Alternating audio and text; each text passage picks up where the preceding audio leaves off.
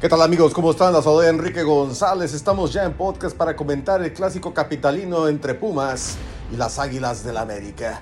Vaya partido, un partido de muchas expectativas y sobre todo tratando de ver si alguno de los dos equipos tomaba su mejor racha.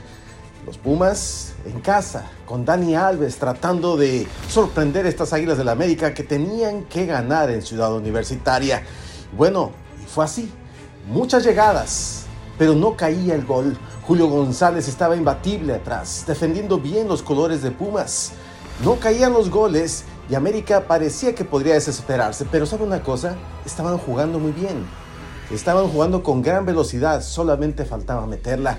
Henry Martin tuvo la posibilidad de dar al poste y sería Diego Valdés quien en contrarremate haría el 1 por 0. De esta manera el América se ponía al frente y manejaba el primer tiempo.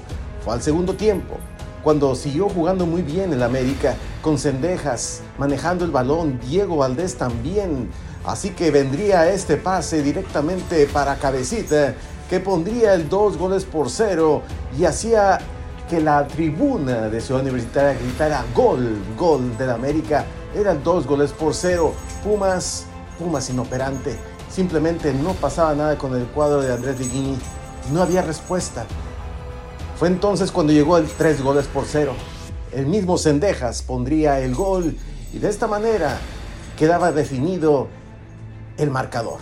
Victoria para las Águilas del América que empiezan a ganar y empiezan a hacer creer a su afición mientras que Pumas, Pumas se sigue hundiendo. Recibieron varios goles en Barcelona y otra vez una goleada ahora en Ciudad Universitaria. ¿Cuál es el futuro de estos Pumas? Que obviamente no iban a mejorar porque llegó Dani Alves, ¿no? Hay que cambiar muchas cosas porque hoy, hoy los Pumas simplemente no pueden rugir. Mientras tanto, las Águilas del la América vuelan alto. Por lo pronto, con ilusiones, ganaron el clásico capitalino. Veamos qué sigue en el resto del torneo del fútbol mexicano. Este es Enrique Deportes, Enrique González. Sigue en línea y síganos y denos like aquí en el podcast. Muchas gracias. Esto es el reporte de la Liga MX.